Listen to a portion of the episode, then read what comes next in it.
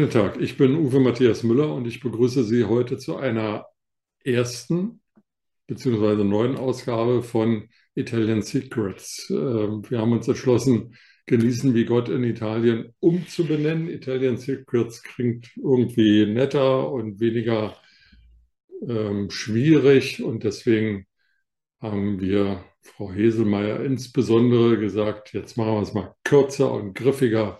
Also herzlich willkommen bei Italian Secrets und Elke Heselmeier. Hallo. Ja, hallo, schönen guten Tag, buongiorno. Buongiorno. Worum geht es denn in der ersten Ausgabe der Nachfolgesendung von Genießen wie Gott in? Ja, das ist so eine Art Fortsetzung. Wir haben uns da beim letzten Mal über den italienischen Kaffee unterhalten, warum wir letztendlich, wo auch immer in Italien hingehen können, in welche Bar auch immer, man trifft eigentlich seltenst mal auf einen Kaffee oder auf eine Bar, in der man einen Kaffee serviert bekommt, der nicht schmeckt. Also im Allgemeinen kann man davon ausgehen, der Kaffee in den italienischen Bars ist klasse.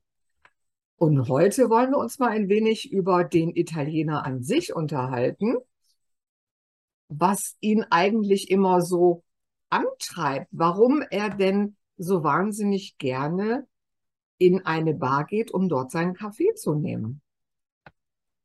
Liegt es daran, dass er nicht so schön wohnt oder liegt es daran, dass er gerne unter Leute geht? Oder daran, dass? Oder dass er gerne unter Leute geht, mit anderen Menschen zusammen. Ja, Ganz genau. Denn die Bar des Italieners ist so quasi sein zweites Wohnzimmer. Das geht also morgens schon los. Man trifft sich dann in der Bar, die in der Nähe vom Arbeitsplatz ist, bestellt seinen Kaffee. Das ist ja der kleine Espresso. Der heißt ja in Italien einfach nur Kaffee. Den trinkt man dann im Allgemeinen im Stehen. Denn der Italiener verweilt nicht so wie wir Deutschen im Café, um dann Kaffee, Kuchen und so weiter zu sich zu nehmen. Nein, er braucht nur diesen kleinen Kick, um eben wieder fit zu sein für die nächste Runde oder für die erste Runde, je nachdem, wann, wann er sich jetzt seinen Kaffee gönnt. Morgens, wenn er in der Bar ist, gibt es vielleicht auch noch mal Brioche oder irgendwas Nettes mit Cremefüllung, was auch immer. Und was immer ganz wichtig ist, es wird geredet, kommuniziert. Das macht der Italiener ja wahnsinnig gerne. Nur was man dann um Gottes Willen auf keinen Fall machen sollte, wenn man dann mal einen Italiener bei seinem Morgenkaffee trifft, keine politischen Themen anreißen und keine persönlichen Probleme besprechen. Das geht also gar nicht in einer Bar bei dem Kaffee, den man eben im Stehen trinkt, ist einfach nur Smalltalk angesagt. Wie geht's dir? Alles in Ordnung? Was macht die Familie? Also wirklich so Geplänkel, oberflächlich. Und dann kommt der nächste in die Bar, dann begrüßt man den. Und wenn man dann seinen Kaffee, das ist da wirklich nur so eine kleine Pfütze letztendlich in so einer Tasse, wenn man die dann leer hat, die Tasse, dann geht man seines Weges und verabredet sich dann, ja, in zwei Stunden sehen wir uns wieder. Weil das ist wirklich Usus. Der Italiener geht im Laufe eines Vormittags zwei bis dreimal in seine Bar. Und deswegen ist es auch wichtig, dass es eben in Italien so viele Bars gibt. Und so klein wie die Orte auch sind, eine Barzentrale haben sie immer. Und im Allgemeinen kann man da auch richtig guten Kaffee bekommen. Was macht denn der Italiener äh, in der Mittagszeit? Geht er Mittag essen oder lässt er das ausfallen? Geht er auch in die Bar und nimmt da neben dem Kaffee etwas Größeres zu sich oder was passiert da? Das kommt drauf an, wie weit er jetzt vom Arbeitsplatz entfernt wohnt. Entweder er isst eine Kleinigkeit. Der Italiener ist ja eigentlich abends richtig, also ist er mittags meistens nur eine Kleinigkeit. Und da gibt's eben auch ganz viele Bars, die so, ja, die liebe ich auch total, diese Tramezzini, diese dreieckigen Toastscheiben ohne Rinde. Mein Favorite ist dann der mit Thunfisch. Und dann nimmt man vielleicht so zwei zu sich und dann auf jeden Fall wieder einen Kaffee. Weil das gibt's auf keinen Fall in Italien, dass man möglicherweise nach einem Essen, und wenn es nur ein leichtes Essen war, einen Cappuccino trinkt, so wie das viele Deutsche machen. Der Cappuccino ist mit Milch und das ist letztendlich eine Mahlzeit und den trinkt man allenfalls dann morgens zum Frühstück. Geht denn der Italiener auch nachmittags? Sie haben gesagt, am Vormittag geht er dann nochmal ein, zwei Mal von der Arbeit in die Bar. Geht er dann auch am Nachmittag in die Bar? Ja, also, auf jeden, auf jeden Fall. Also meistens so um 15, 16 Uhr nochmal und um 18 Uhr trifft man sich dann im Allgemeinen in der Bar zum Aperitivo. Wann? Um 18 Uhr. Um 18 Uhr. Ja. Das heißt, man geht also raus aus dem Job und nicht gleich nach Hause, sondern erstmal in die Bar mit ähm, anderen zu sprechen, mit Kollegen oder mit Freunden ja, und genau. abzuschalten genau. vom, vom hektischen Arbeitstag. Genau, da trifft man sich wieder, quatscht. Und selbst wenn das ja recht laut ist in so einer Bar, ich meine, manchmal, wenn, wenn Sie da sitzen, sich mit einem anderen Gast unterhalten möchten, dann müssen sie fast schon schreien, weil ja diese Kaffeemaschinen so laut sind. Und es ist eine solche Lebendigkeit in einer Bar, aber trotz allem ist es für den Italiener so eine kleine Oase, so eine, ja, ein, ein Ort der Entschleunigung, weil er da runterkommen kann, trotz des Lärms. Viele Deutsche, die würden sagen, um Gottes Willen, das könnte ich ja gar nicht aushalten. Im Büro, da nerven mich meine Kollegen, dann klingelt hier das Telefon, da ist das und da äh, rattert irgendwas und hier schimpft jemand rum, weil der Drucker wieder nicht funktioniert oder was auch immer. Dann will ich doch, wenn ich meinen Kaffee nehme, meine Ruhe haben. Nein, beim Italiener ist es anders. Der braucht dann also auch und der kann das dann eben auch ausblenden. Er unterhält sich dann mit einem anderen Gast in der Bar und bekommt letztendlich gar nicht mit, wenn, wenn sich da andere unterhalten. Also da kann er dann schon so ein bisschen ausblenden und kann sich dann wirklich auf das, was gerade angesagt ist, auch fokussieren. Gibt es denn nach Ihrer Erfahrung, Sie sind ja viel durch Italien gereist, sind ja heute auch dauernd in Italien, wenn Sie nicht gerade mit mir sprechen, äh, gibt es denn da Unterschiede zwischen Norditalien und Süditalien?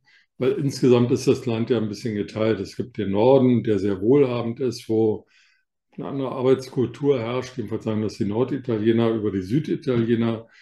Es gibt ähm, dann die südlichen Regionen, es gibt die Inseln. Ist das, was Sie jetzt beschreiben, für alle Regionen zutreffend? Das gilt für alle. Und das ist auch egal, ob das jetzt jemand ist, der wenig Geld hat, ob das jemand ist, der äh, zu den wohlhabenden Menschen gehört. Und das finde ich ja so schön. Es gibt in Italien so eine Art ungeschriebenes Gesetz. Ein Kaffee, also diese kleine Pfütze, von der wir immer sprechen, kostet, das ist so eine Art Richtpreis, kostet im Allgemeinen 1 Euro, maximal 1,50 Euro so dass sich also wirklich jeder Italiener seinen Kaffee in einer Bar leisten kann. Das ist eben wirklich wichtig, damit der Italiener, egal in, in welchen Bedingungen er lebt, damit er am normalen Leben auch teilhaben kann. Und dann gibt es eine ganz, ganz tolle Sitte, die kommt aus Neapel. Da kann man also, wenn man seinen Kaffee bezahlt hat, einen weiteren bezahlen. Das nennt sich äh, Kaffee Sospenso. Das ist der aufgeschobene Kaffee. Das heißt, wenn es dann wirklich mal einen Gast geben sollte in diesem Café, in dieser Bar, der sich wirklich keinen Kaffee leisten kann, der also diesen Euro oder diesen Euro 50 nicht erübrigen kann, dann fragt er wenn er reinkommt, wenn er die Bar betritt, gibt es einen Café Sospenso. Und wenn also jemand da war und hat schon seinen Kaffee bezahlt und es war noch kein anderer da, um diesen abzurufen, dann bekommt er eben seinen Kaffee, obwohl er ihn sich gar nicht leisten könnte. Das finde ich ist eine sehr, sehr schöne Sitte. Kommt, wie gesagt, aus Neapel. Und funktioniert das heute noch? Werden die Leute nicht schief angeguckt, wenn sie reinkommen und fragen, oder äh, haben die, die diesen Café Sospenso finanzieren, nicht Angst, dass das Geld anders verwendet wird? Das wäre so ein, wär, wären ja so typisch deutsche Befindlichkeiten. Nö, nö, das funktioniert. Super. Ja. Vor allen Dingen, Sie müssen auch überlegen und bedenken, bei den Italienern steht ja ständig die Finanzbehörde auf der Matte. Sie sollten ja auch, wenn Sie in der Bar waren und haben dort einen Kaffee getrunken, sollten Sie auf jeden Fall den Scontrino mitnehmen, den Beleg. Damit, wenn Sie dann rausgehen aus der Bar und Sie werden dann wirklich angehalten und können das nicht nachweisen, dass Sie das bezahlt haben, beziehungsweise dass dieser Kaffee ordnungsgemäß abgerechnet wurde, dann sind Sie dran und der Barbesitzer, der Kaffeebesitzer. Das heißt, es ist ganz wichtig, dass man alles, was über den Ladentisch geht, auch entsprechend bongt. Und wenn Sie dann diese Einnahmen hätten, die, die müssen ja irgendwo herkommen. Außer Sie stecken es als Barbesitzer in die eigene Tasche. Aber das machen die nicht. Okay.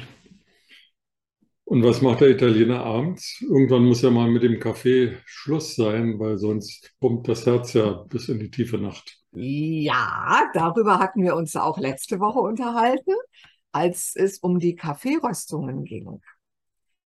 Es gibt ja diese sogenannte italienische Röstung. Da haben wir dann weniger Koffein und deutlich weniger Säure im Kaffee.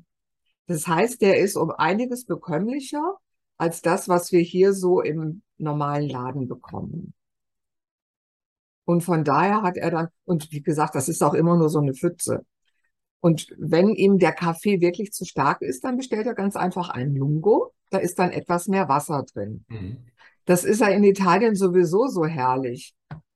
Es ist so einfach, dort Kaffee zu bestellen.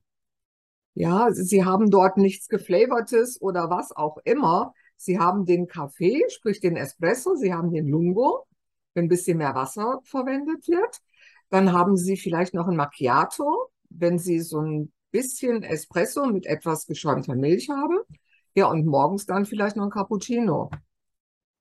Und das sind die Sorten, die wir in Italien haben. Klingt einfacher als Wien, wo man ja erst nochmal nachforschen muss, was man da alles im, im, äh, ja, im bestellen kann. Und vor allen Dingen solche Entscheidungen zu treffen, ja, man, ich finde, man, man fühlt sich teilweise überfordert mit diesen verschiedenen Geschmäckern und ja, was soll ich denn nehmen? Was soll ich denn nehmen? Ja, und letztendlich lande ich meistens, wenn ich wirklich mal in so einem Etablissement bin, lande ich doch meistens bei dem, was ich kenne, weil es mir dann irgendwie zu schade ist, irgendwas zu bestellen, was mir dann doch nicht schmeckt.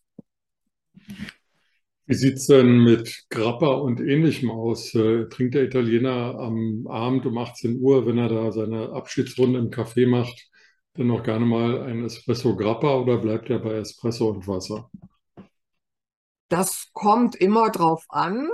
Es kann durchaus passieren, dass man mal einen Espresso mit Grappa trinkt, aber im Allgemeinen macht man das erst nach dem Essen. Okay. Ja, Frau Hesemeyer, das war wieder anregend. Da möchte man am liebsten sofort los, oder? Das stimmt. Ich bin ja immer noch auf der Suche nach der richtigen Kaffeerösterei. Ich habe ja. nach unserem Gespräch letzte Woche angefangen, bin aber noch nicht so richtig fündig geworden. Aber habe jetzt einen Tipp bekommen in meiner Umgebung. Mhm. Ist ja eine etwas größere Stadt ähm, und dort soll es eine Kaffeerösterei geben, in der man sich seine Bohnenmischung selbst zusammenstellen kann. Also mal schauen, ob das stimmt. Ich werde berichten. Genau, da bin ich schon sehr gespannt. Dann danke ich Ihnen für heute und das war wieder nett und diesmal mit Italian Secrets. Vielen ja. Dank, Frau Heselmeier. Ich danke auch. Bis Alles dann. Gute. Ciao. A presto. Ciao.